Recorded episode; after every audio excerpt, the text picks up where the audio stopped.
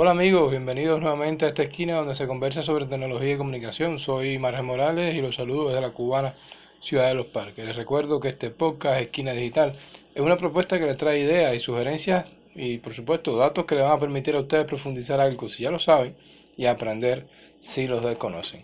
No se quiten los audífonos ni le den pausa al reproductor y acompáñenme durante los siguientes minutos que estaremos conversando y debatiendo sobre comunicación y tecnología.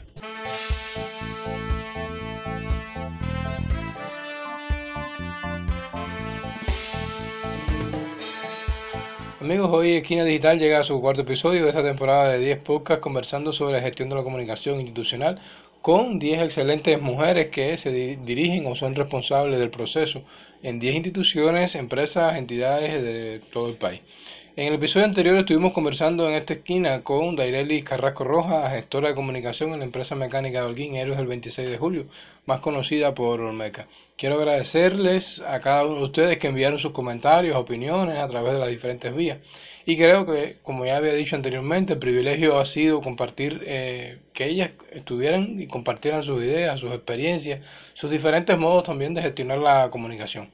Espero que a ustedes les haya servido de ayuda para sus modos de gestionar y desarrollar el proceso en las diferentes entidades que trabajan o sencillamente conocer un poco sobre el proceso de comunicación, en este caso en la empresa 26 de julio.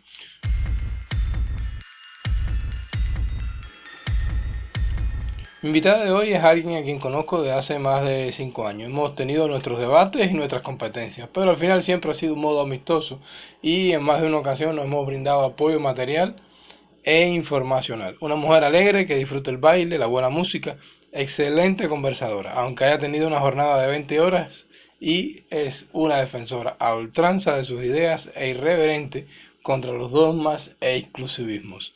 Nació en 1989 en Camagüey, una provincia por supuesto llena de historia a la que se enorgullece ser también ella heredera, aunque por supuesto no tenga vínculos ninguno con Ignacio Aramonte. Eh, les aseguro que tiene una energía increíble para llevar a cabo el a veces tortuoso, difícil y complejo proceso de gestionar la comunicación graduada de licenciatura en Comunicación Social en la Universidad de Las Tunas en el 2012 y de máster en Ciencias de la Comunicación en la Universidad de Camagüey en el 2016. Actualmente se desempeña como directora de comunicación institucional en la primera universidad creada por la Revolución, la Universidad de Camagüey Ignacio Aramonte. Es como ustedes podrán escuchar la primera mujer que llega hasta esta esquina que dirige el proceso de comunicación institucional o que gestiona el proceso de comunicación desde una universidad. No ha sido fácil lograr que llegara ella hasta aquí, aunque ella misma decía que, o me dice que no se estaba haciendo rogar, pero me ha tenido esperando por ella como quien espera la respuesta de un PCR. Aunque la comprendo, pues sé que en estos últimos meses lo que menos tiempo ha tenido es para dedicarlo a conversar. Luego de esta presentación le doy la bienvenida a Esquina Digital a mi amiga Daineris Triana Paul. Bienvenida. Bueno, ponte cómoda, espero que... Y bueno, quiero decir que espero que me sigas prestando la precinta después que terminemos este podcast. Nada, Dainer, y gracias por llegar hasta esta esquina y dedicar un poco de tu tiempo. Sé que estás mm, bastante atareada. Eh, como sabes, estamos dedicando estos podcasts de Esquina Digital a hablar sobre comunicación, sobre la gestión de la comunicación con 10 mujeres que dirigen el proceso en sus diferentes entidades o empresas, universidades en este caso también. Eh, gracias por, estar y vámonos entonces ya a, la, a las primeras preguntas.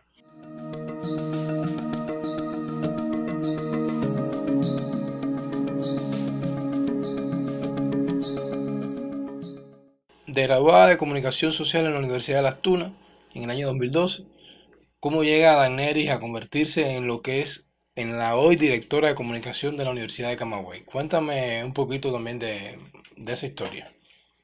Bueno, lo primero es que cuando yo me gradué en el año 2012, eh, me habían ubicado en la radio. Yo realmente estaba interesada en trabajar en la radio, veía perspectivas y me gustaba.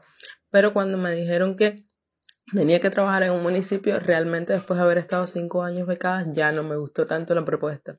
Yo había hecho mi tesis en el conjunto artístico Maraguán de la Universidad de Camagüey y el director del conjunto artístico eh, habló con el rector y habló con su directora de extensión, en aquel momento era la profesora Berta Lapera, y ella decidió, determinó que sí que le interesaba que yo trabajara en la dirección de extensión universitaria de la universidad, principalmente atendiendo eh, las relaciones públicas del conjunto artístico Maraguán.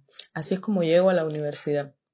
Luego, por las mismas funciones de la dirección de extensión universitaria, comienzan a aparecer algunas tareas que eran más de dar a conocer el quehacer de la universidad que, que el quehacer de Maraguán y de pronto me encuentro en este limbo en el que yo tenía que encargarme de todo lo que acontecía en Maraguán, un poco también de la producción, pero también tenía que encargarme de unas cuantas tareas de la comunicación de la universidad. Recién graduada, te puedes imaginar que los obstáculos fueron en aquel momento para mí se veían bastante insalvables, bastante apabullantes. Luego de esto, eh, vienen los cambios de estructura por los que han transitado las universidades y en el momento de la integración, gracias a que la vicerrectora primera de la universidad, la doctora Hilda Oquendo, eh, asume esta vicerrectoría, ella eh, me encuentra a mí dentro del proceso de extensión universitaria. Un día ella decidió sentarse conmigo y preguntarme de qué iba y cómo yo soñaba y pensaba el proceso de comunicación para la universidad y me dijo, no, esto lo que lleva es una dirección. Así que vamos a trabajar y vamos a crearla. Y en la estructura que se propuso para la integración de la universidad es cuando surge eh, la Dirección de Comunicación Institucional de la Universidad de Camagüey. Eh, yo en el momento en que Hilda me dijo vamos a crear la dirección y por supuesto tú eh, vas a asumir como directora, realmente no pensé que eso fuera, que eso fuera una posibilidad real. Yo sabía que nadie más lo estaba haciendo porque en la universidad hasta ese momento no se estaba trabajando eh, de manera sistemática, pensada, coordinada la comunicación, pero no pensaba que iba a ser yo, que era prácticamente una recién graduada, quien se iba a encargar de dirigir ese proceso. Así que, como ves, no llegué a la dirección de comunicación institucional, sino que llegué a la universidad y tuve eh, el honor y además también el reto increíble de crear la dirección de comunicación institucional de la Universidad de Camagüey. ¿Considera Daenerys que el hecho de ser mujer ha influido en la manera en que se gestiona la comunicación institucional en la Universidad de Camagüey? Cuánto de retos, adversidades, incomprensiones, de facilidades eh, has tenido también a lo largo de todo este tiempo que llevas dirigiendo el proceso. Yo creo que sí. Yo creo que sí, el hecho de ser mujer ha influido en la manera en la que se dirige la comunicación dentro de la Universidad de Camagüey. Incluso creo que tuvo también su, su influencia en la forma en la que incluso creamos la dirección de comunicación. Y hemos tenido muchas, muchas incomprensiones por el hecho de ser mujer, por el hecho de ser joven y eso eh, creo que nos ha hecho buscar nuevas variantes, por lo menos a mí me ha hecho buscar otros caminos, buscar otros acercamientos diferentes a la hora de enfrentar la comunicación dentro de la universidad. Pero todo no ha sido incomprensiones, también hemos tenido mucho apoyo y digo hemos porque casi la mayor parte de mi equipo de trabajo también eh, somos mujeres y sí hemos enfrentado muchas incomprensiones, no solo por ser mujeres, sino también por la juventud. Creo que en las instituciones cubanas el machismo no es tan manifiesto como puede ser en algunas otras partes del mundo, pero sí se manifiesta como un ruido de fondo que en ocasiones es, es, bastante complicado eh, de, de, solventar, de resolver. Eh, sí he enfrentado incomprensiones en en términos de que muchas veces las personas no comprendían la importancia de ver a la comunicación como un proceso estratégico, otras veces no entendían cómo yo, siendo una muchacha tan joven, era quien iba a enseñarles a ellos básicamente cómo desarrollar el proceso de comunicación. Y también creo que en las universidades particularmente se enfrenta mucho el problema de que el nivel de, de, conocimiento, de experticia en un tema se demuestra a través de los grados científicos y esto hace que eh, muchas veces me enfrentaba, eh, me encontraba en situaciones donde doctores decían, ¿y por qué esta niña? Así me lo decían en ocasiones, ¿por qué esta niña es la que dirige el proceso de comunicación o por qué esta niña está dirigiendo eh, este proceso en específico? Y creo que eso fue algunas de, de las incomprensiones, de las complicaciones más grandes que tuve, que tuve a la hora de enfrentar el proceso de dirección de comunicación. Sin embargo, sí creo que también tuvimos mucho apoyo y en particular creo que sí que el hecho de ser mujer también eh, generó dentro de la misma universidad un poco de, hermandad eh, dentro de las otras dirigentes femeninas que apoyaron mucho el proceso de comunicación y apoyaron y que apoyan mucho el desarrollo de la comunicación en la universidad.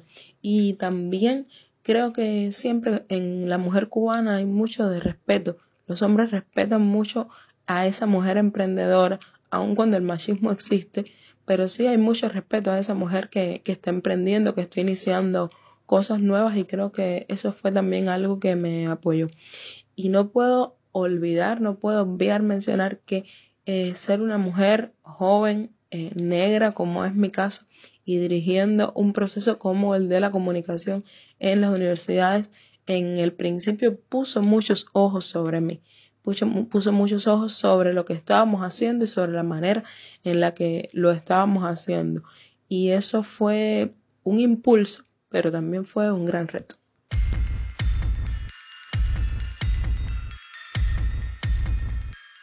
Cuando miramos hacia la comunicación institucional en Cuba, nos encontramos que la gran mayoría de quienes dirigen o quienes son responsables de este proceso en instituciones, empresas, entidades, etcétera, son mujeres, independientemente, por supuesto, del derecho que ha eh, adquirido que adquirido la mujer cubana a lo largo de, todo ese tiempo. Pero según tu, tu valoración, tu criterio, tu, tu opinión, ¿esto es un fenómeno, un estereotipo, una casualidad? ¿Cómo, cómo valoras esto? Si te soy sincera, nunca había pensado en esto como un fenómeno, pero ahora que, que lo valoro, creo que en nuestras aulas, las aulas de comunicación social, casi siempre, en la mayoría, son aulas donde hay un elevado predominio de mujeres. Em, no creo que sea una casualidad, pero tampoco creo que sea un estereotipo. Más bien sucede que hay una elevada inclinación de las mujeres no por las carreras de letras, sino por este tipo de carreras donde se asocian el conocimiento del, del ser humano, de las ciencias de sociales y creo que esto influye eh, determinantemente a la hora de seleccionar las carreras. No creo que sea un estereotipo porque hay muchos hombres muy buenos en el proceso y en el desarrollo de la comunicación en Cuba, pero sí es una realidad que nuestras aulas están mucho, mucho, mucho, mucho más cargadas de mujeres que de hombres y eso también determina, por supuesto, el hecho de que en las instituciones hayan más mujeres no solo desarrollando, sino también dirigiendo el proceso de comunicación. Vamos a entrar un poquito ya más a la profundidad. Si te pidiera que hicieras una valoración sobre el desarrollo de la comunicación institucional en Cuba en los últimos cinco años, y te pediría que me mencionaras cinco avances, cinco insuficiencias, dando también tu, tu mirada de cinco años. Valorar la comunicación en Cuba y decirte cinco avances en este minuto, eh, me viene a la cabeza eh, la toma de conciencia. En los últimos años ha, ha habido una toma de conciencia muy elevada del importante papel que juega la comunicación en el desarrollo de todos los procesos, no solo nacionales, sino también en el, ámbito internacional. Creo que uno de los avances, por supuesto, es que eh, muchos organismos ahora eh, cuentan con direcciones de comunicación institucional y que se ha generado un interés palpable, notable, creciente en contar con estas direcciones de comunicación institucional. También eh, la profesionalización de estos profesionales que van, a, que van a desarrollar el proceso de comunicación dentro de la institución, creo que ha sido uno de los pasos más importantes porque nosotros en los primeros momentos que enfrentábamos la comunicación en la universidad y, y como equipos de comunicación nos reuníamos, creo que siempre el intrusismo profesional era una de las, de las, de las frecuentes eh, debilidades que nosotros señalábamos y el hecho de que estos equipos se profesionalicen en las entidades para desarrollar la comunicación creo que es un gran avance. La superación y el trabajo en pos de superarse de los comunicadores sociales, de aprender nuevos métodos, de generar nuevas teorías, de de lograr una, una conciencia más elevada de la importancia de la comunicación también eh, ha crecido mucho. Eso es también importante. La presencia eh, en las redes sociales también ha mejorado muchísimo, no solo en calidad, sino también en cantidad. Y creo que uno de los retos más importantes, pero que también es un gran avance, es el papel que el nuevo estilo de gobierno le ha dado a la comunicación. Nosotros, Cuba siempre ha sido un país que sus dirigentes se han preocupado mucho por la relación con el pueblo, pero el papel de la comunicación como un elemento estratégico para la toma de decisiones, creo que esta es la primera vez que se analiza desde ese punto de vista, desde esa perspectiva, y creo que sin duda eso es uno de los avances más importantes que ha tenido la comunicación en estos momentos.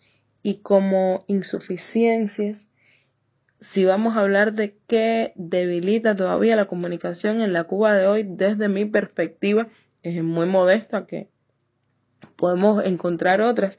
Yo creo que nosotros todavía, eh, en el caso específico de las redes sociales y también a veces en esa misma comunicación con el pueblo, desarrollamos una comunicación que es muy reactiva y eso nos pasa también incluso dentro de las instituciones.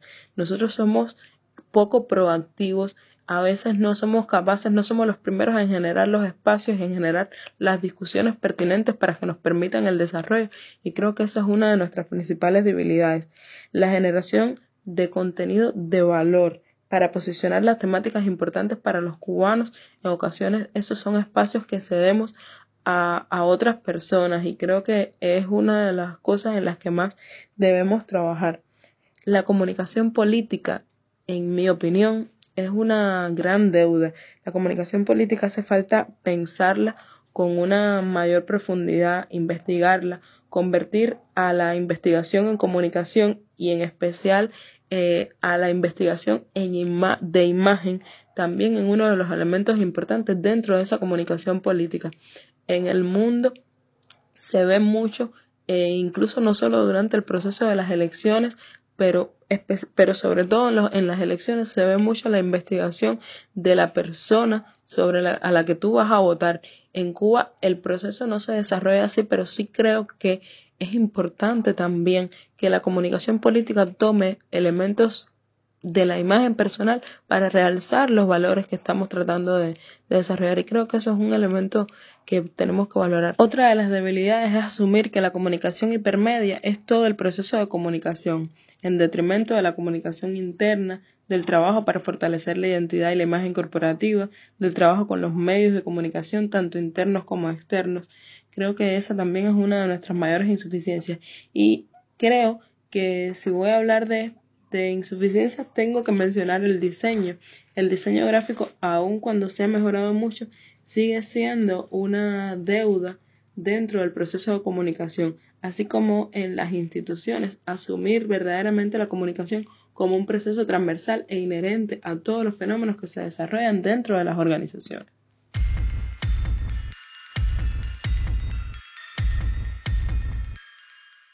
¿Cuáles son, según tu criterio, cinco elementos principales que deben ser tenidos en cuenta para desarrollar con éxito la comunicación institucional?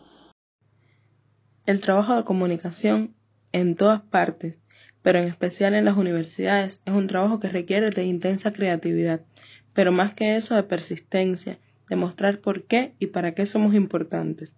Requiere de aportar calidad y aportar valor, pero también requiere de que nosotros seamos capaces de imbricarnos en cada uno de los procesos institucionales y demostrar cómo mejoramos cada uno de esos procesos desde la comunicación. Daneris, gracias nuevamente por participar de esta idea, por tu tiempo, por regalarle a quienes nos escuchan un poco de tu historia y tu experiencia en materia de comunicación. Eh, gracias por estar y bueno amigas y amigos, gracias por haberse quedado ustedes también hasta el final de esta conversación en esta esquina digital. Hoy estuvimos conversando ya les decía, con Dagneri Triana Paul, quien es la directora de comunicación institucional de la Universidad de Camagüey. Una mujer sin duda en comunicación. Bueno, les recuerdo que soy Margel Morales, profesor de la Dirección de Comunicación Institucional de la Universidad de Holguín, quien desde esta esquina digital se despide, no sin antes agradecerle su tiempo e invitarlos a conversar sobre comunicación y tecnología. Datos que les permitan profundizar algo si ya lo saben y aprender si lo desconocen. Recuerden que pueden escucharnos desde www.uho.edu.cu, desde ebook, Telegram y en la página de Facebook de la universidad. A todos gracias y hasta la próxima.